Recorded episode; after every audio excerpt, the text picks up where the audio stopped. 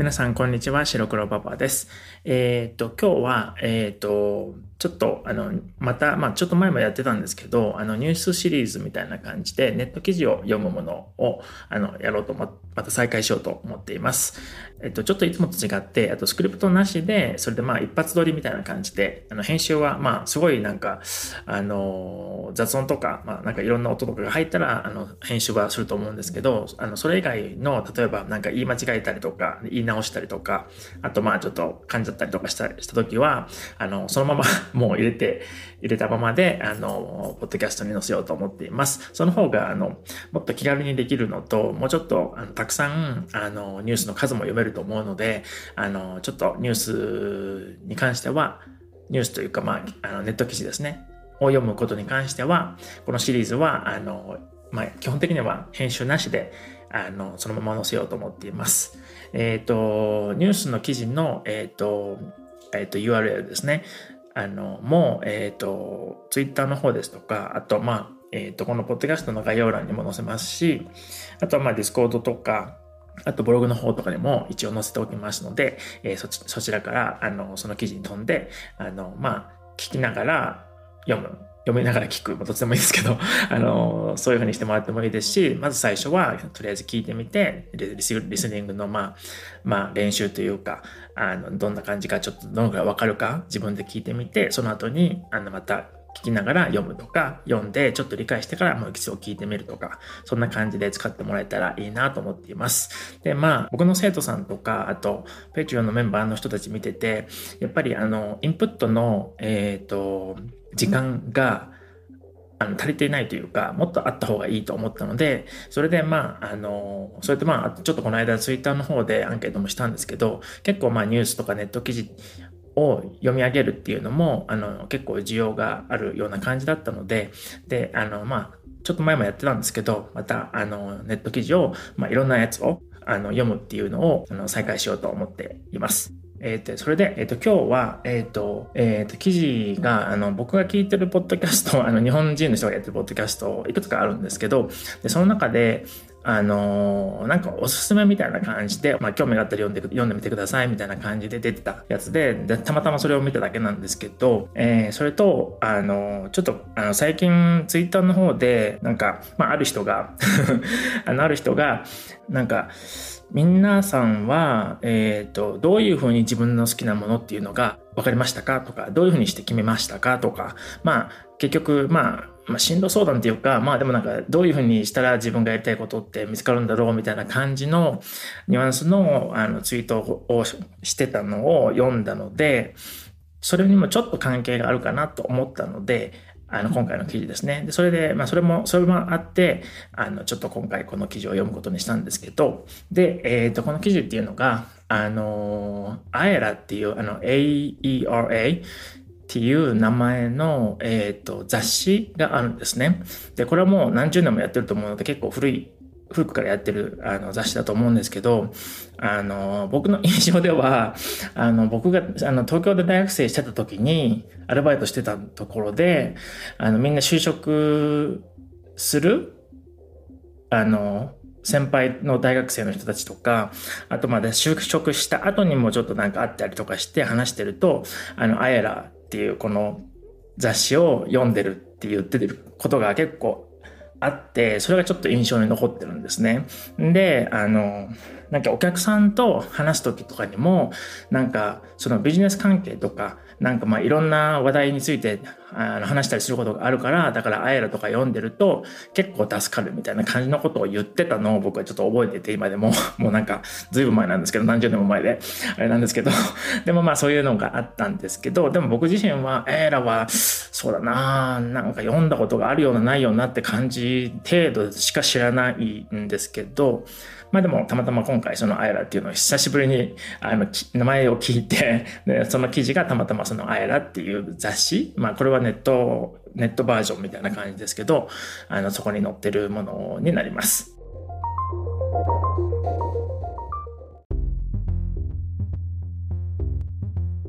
一応カテゴリーとしては教育っていうカテゴリーの中に入ってるこの記事なんですけど、で、その記事のタイトルが、えっ、ー、と、東京芸大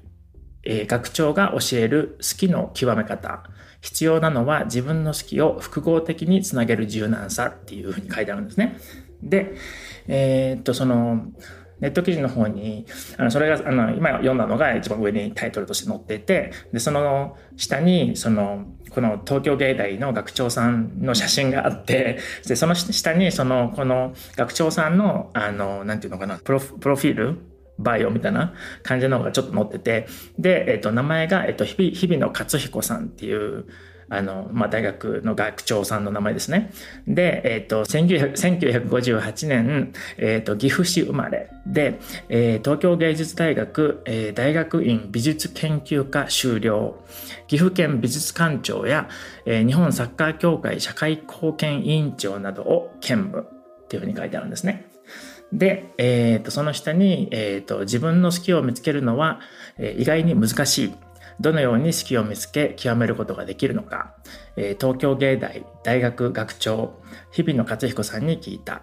あやらの、えー、2023年4月10月号の記事を紹介する、えー、結構最近ですね。もう1週間ぐらい前の話ですね。で、えーと、その下にまたその記事のあの、まあ、本編というか記事の本文が続くんですけど、え、ー、と、それさ、それでは、あの、続けて読みますね。きなものは生きていると見つかるものです。小さい子にもイチゴは好きだけどピーマンは嫌いとかこのお洋服は好きだけどこのお洋服は嫌いといった好みが現れます。この好きという気持ちはその人を形作る価値観につながります。好きなものにたくさん出会った日はいい日だったな、楽しかったなと感じます。成長するにつれできる限りポジティブな時間の連続の中で生きたいと思うようになる。そのために努力しているときは、それを努力とも意識せずに突き進んでいます。つまり、好きを諦めないのは自分にとっていいものだからです。で、えー、この下に込み出しがあって、えーと、分析していかないと本当の好きはわからない。とはいえ自分は本質的に何が好きなのかということに気づくには少し時間がかかるものです。僕も子供の頃から本当に絵や美術が好きだったかというとそうではないような気がします。例えば絵を見て好きだなと感じたとしてもその絵のどんなところが好きなのか色なのか描かれている場所なのかその場所の何が好きなのかといったふうに分析していかないと本当の好きはわかりません。僕の場合、絵を描くのも好きだけど、おしゃべりするのも嫌いじゃないし、歌は下手だけど、歌うのも嫌いじゃない。ピアノは弾けないし、楽譜も読めないけど、鍵盤を叩くのは嫌いじゃない。そんな風に自分の好きを掘り下げていった結果、今の僕の仕事につながっていきました。朝顔の苗を植えて育てたり、えー、かっこ、えー、あさってかな？あさって朝顔プロジェクト、サッカーチームの旗を作ったり、かっこ、マッチフラッグプロジェクト、福祉施設で障害のある人たちと一緒に過ごす中で生まれた福祉×アートの取り組みもそう。これらは広い意味のアートです。同様に料理が好きという人もシェフを目指すという道だけでなく、食材が好きなのか、食べているお客さんの顔を見るのが好きなのか、デコレーションするのが好きなのか、それとも生産農家とのやりとりが好きなのか考えてみる。そうして突き詰めていくと、地域コミュニティの中での仕事や、料理本を作る編集者の仕事という形で、本当に好きにたどり着けるかもしれない。好きが結果的に仕事になっていく。職業というのはすべて誰かが作ったものです。仕事は社会との関係性で成り立っています。あなたの持っているものを私にください。その代わり私の持っているものをあなたにあげます。という価値の交換が成立すれば仕事になります。世の中のいろんな表現方法や職業もそうですが、もともとはいろんな人間がそれぞれ自分のやりたいことをやっていた中から、仕事として定着したものが職種として分類されていきました。これからもどんどん新しい職業の数は増えていくはずです。本当に自分の好きなことをやり続けていれば、次第に周りの他者からお前の好きをちょっと見せてくれよと声がかかり、価値の交換が生まれ、結果的に仕事になっていくんじゃないかと思います。ですから、いろんな領域の中で自分の好きの共通項を見つけていけば、どんなことをやっても自分の好きは続けられる気がします。僕が好きを極める方法論は根本的なところで自分は何が好きなのかを世の中のありとあらゆるところから見つけ出す手法です。これは好きを継続するのに重要なスキルだと思います。他者の評価との向き合い方。僕もそうですが、アーティストは楽しくてしょうがないから作品作りを続けています。それでもどこかで他者の評価を気にしています。世の中には自分と他者しかいません。別の言い方をすれば世の中には一人一人の自分しかいません。その違いを認め合うことができるのがアートの特性です。同時に自分が表現したものの価値を他者と共有したい気持ちも当然出てきます。しかし、他者の評価を気にすると、他者に迎合することになり、自分をなくすことにもなる。自分でさえ自分のことが分かりきれていないところがあるのに、他者に自分のことなんて分かるはずがない。言葉を使って近似値の表現や感情のやり取りはできるけれど、それもぴったりではない。自分も絶えず揺れ動くし変わっていく。そうすると評価も常に揺れ動くと考えた方がいい。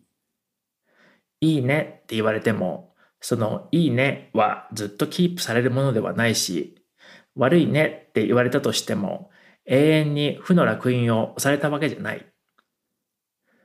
好きを追求することだけが人生じゃないし、好きを続けるのが辛かったら諦めてもいい。でも人の評価が気になって自分がやりたいことができないのは良くない。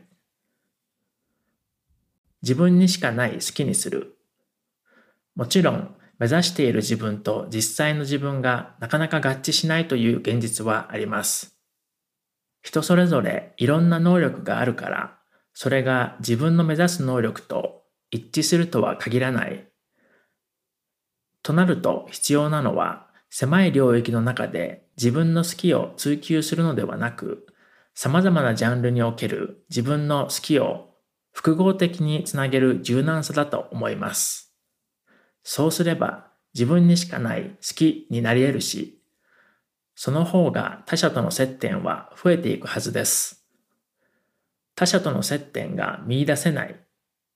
ある一点だけの好きを追求すると他者からは遠ざかってしまいます。好きを職業にできたとしても、常に距離を置いて見る視点が必要です。孤独に好きを探求する方法もあるけれど、人間は孤独には弱いものです。メンタルはすぐに鍛えられるものではありません。まずは自分の好きを分析して複合的に応用していくスキルを身につけることをお勧めします。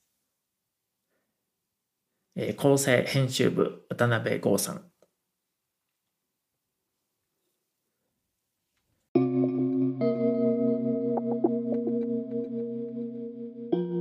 えー、まあ、という感じの、えーと、記事だったんですけど、まあ、そうだな、これはまあ、中級以上、まあ、上級の人じゃないと、もしかしたら、あの、深いところまではわからないかもしれないですけど、まあ、でも解釈の仕方はちょっといろいろあるかなっていうふうな感じはしなくはなかったんですね。僕もまあ、ちょっと、一回ちょっとさっと読んだだけっていう感じでもあったので、あのー、もうちょっと、細かく読んでというか、ちょっと自分でも考えてみてとか、そういうことをしたら、また解釈の仕方が変わるかもしれないなとは思ったんですけど、まあ、でも、あの、これが全てというわけではなくて、まあ、一意見として、あの、こういうことを言ってる人もいて、もしこういうふうな考え方をしたことがなかったとしたら、そういうふうに物事を見てみるっていうのも、あの、一つの手だとは思うので、あの、参考になればいいなとは思います。で、え、ー、と、僕の生徒さんも結構、まあみんなね、あの、若い人しかいないんですけど、基本的には。あの、なので、やっぱり今まで、なんていうのかな、あのもう何もまあ6年とか7年とか、まあ、長い人だと十何年とかっていう人もいるのでなんか今まで高校生の時からずっと見ててで社会人になった人たちもいますし、まあ、社会人のまだ仕事を始めたばっかりの時から見て今はもう結構その会社の中でしっかり仕事をしてるっていうかまあねあのそういうふうな立場にいる人もいるし、まあ仕事を変えて、あの、また違う仕事をしてる人もいるし、っていう感じで、まあ、み、そのみんなの、その、なんていうの、いろんな、その、いろんな時期、いろんな段階、人生の段階みたいなのを見てきたんですよね。で、あのー、割と最近、多分今年に入ってからだと思うんですけど、あの、一人の生徒さんと、ちょっとまあ、こういう感じの話はしたんですよね。で、まあ、その時の話の、あの、それは、あの、僕が、あの、よく、あの、プライベートレッスンの方ではよくやる、あの、テキストチャットとか、あの、まあ、ボイスメッセージのチャット、まあ、音声チャットみたいな感じで言ってるんですけど、その中で出てきたものもあるので、ちょっとまあ全部はちょっと公には出せない内容もあるかもしれないので、ちょっと部分的にその、この、この記事に絡めた感じで、ちょっと本当に関係してるかちょっとわかんないんですけど、でもまあ、ちょっと、あの、なんていうのかな、自分の、あの、ユニークさを出すにはどうしたらいいかとか、えっ、ー、と、自分、そうだな。うん、そうだね。そういう感じですね。まあ、その自分のあの強みって何かみたいなことをちょっと話したあの内容だったのでそれもちょっとポッドキャストの方に載せるかもしれません。わかんないけど。まあちょっとあのそういうふうに考えたんでしょうね。ちょっと面白いかなと思って。うん。まあ、それも一つの考え方。でちょっとこれにちょっとだけあの関係あるような今の段階での印象なんですけどあのちょっと関係あるかもしれないななんて思ったりもしたので、まあ、全く一緒ではないと思うんですけど。なのでもしかしたら、えーとその生徒さんとのテキストチャットの内容もまたあの紹介するかもしれません。えー、っとまあこんな感じであの今回はまあ長いのか短いのかちょっと分かんないけども割と短い方の、えー、っとネット記事だったと思うんですけどまあ今後もあのまあ面白いなと思ったらあの多少長くてもページごとに分けてそのその1回でその1ページだけ読むんで2回目に2ページ目3回目にまた3ページ目読んでみたいな感じで分けてあのやったりもしたのでまた長かったらそういうふうにするかもしれないですしえー、っと結構そのやっぱりニュース記事はもうその何て言うの？記事自体があるのでそれを見ながら聞いたりとかもできるしやっぱりその何て言うのかな日常会話的な内容だとあんまりその日常会話に出てくるようなその語彙しか出てこないのでこういうふうになんかいろんな記事を読まないと結構その語彙力が上がらないっていうかいろんな言葉が覚えられないっていうかそういうことにもつながるんですよね。なのでもう結構日常会話に慣れてきた人とか中級以上の方っていうのはあのやっぱりこういうふうにまあいろんなものを読んだりとか聞いたりとかして語彙力をそのコンテクストの中で覚えていくとか、まあ、印象づけていくっていうかニュアンスを理解するとかね使い方を理解するっていうのがやっぱりいいと思うのであのこれはまあ僕の生徒さんたちににもいいと思うので続けてやろうかなと思っています。であの結構あのニュース記事を決めるのが結構大変だったりする時があって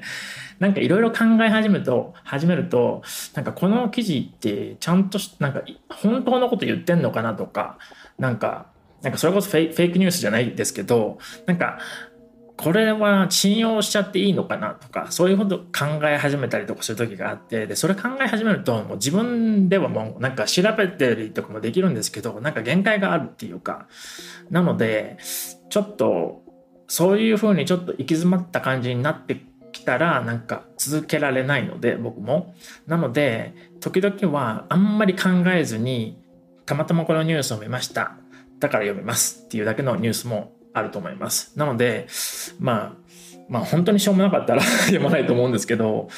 うん、でもなんかいろんな語彙が学べそうだなみたいな感じのことを